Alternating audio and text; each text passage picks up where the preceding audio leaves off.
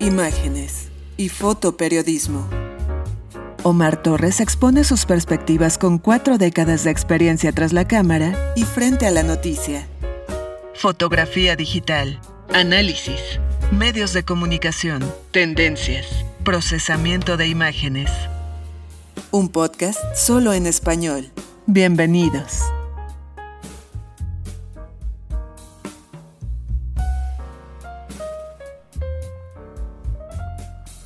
Hola a todos. Y sí, murió Dios. Partió el ídolo. El mundo tiene hoy un motivo más para llorar en este año 2020 que solo nos ha traído tristezas. Fotografié cientos de veces a Diego Armando Maradona, a pesar de haber dejado yo de ser un futbolero hace ya muchos años. La gente hoy declara que se murió el fútbol, que nadie podrá olvidarlo, que se fue una parte de Argentina.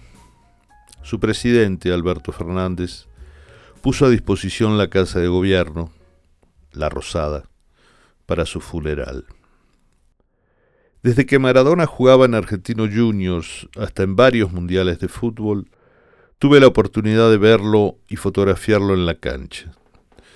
Pero además de todo lo que se ha hablado, discutido, vilipendiado y adorado al ídolo del fútbol, lo que siempre me maravilló del jugador fue su magia.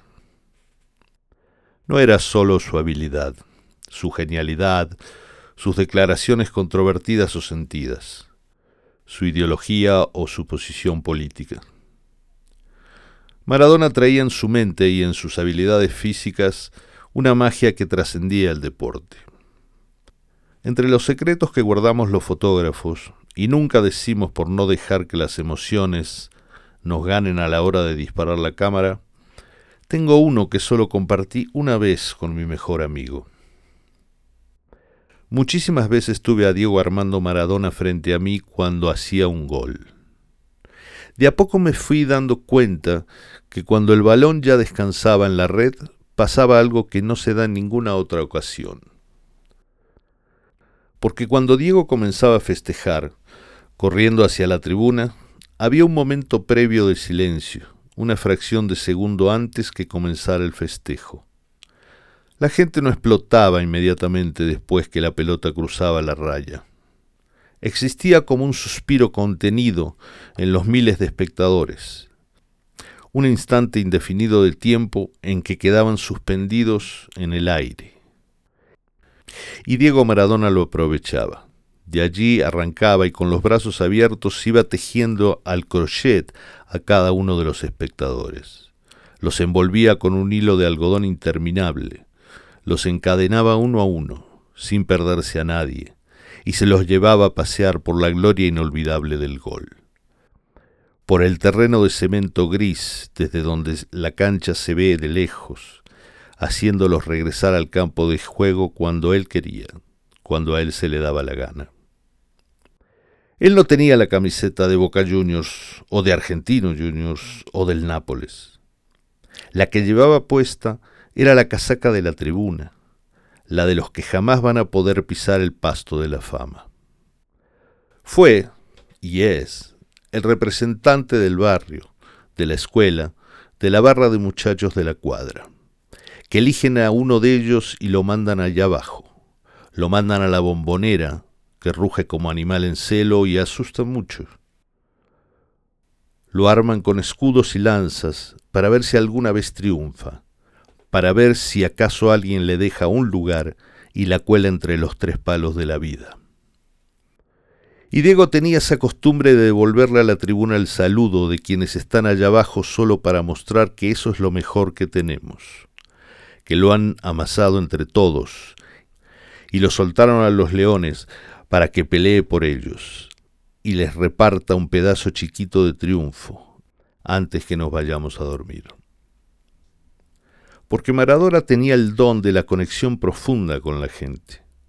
En cada tiro libre en que la barrera contraria cerraba los ojos pidiendo un milagro, el portero hacía malabares en su cerebro para figurar la trayectoria de la pelota, el 10 se tomaba un segundo para mirar a la tribuna para hablarle en secreto a su gente, para anticiparles que había llegado hasta allí para devolverles la inmortalidad de la pelota dormida en la red.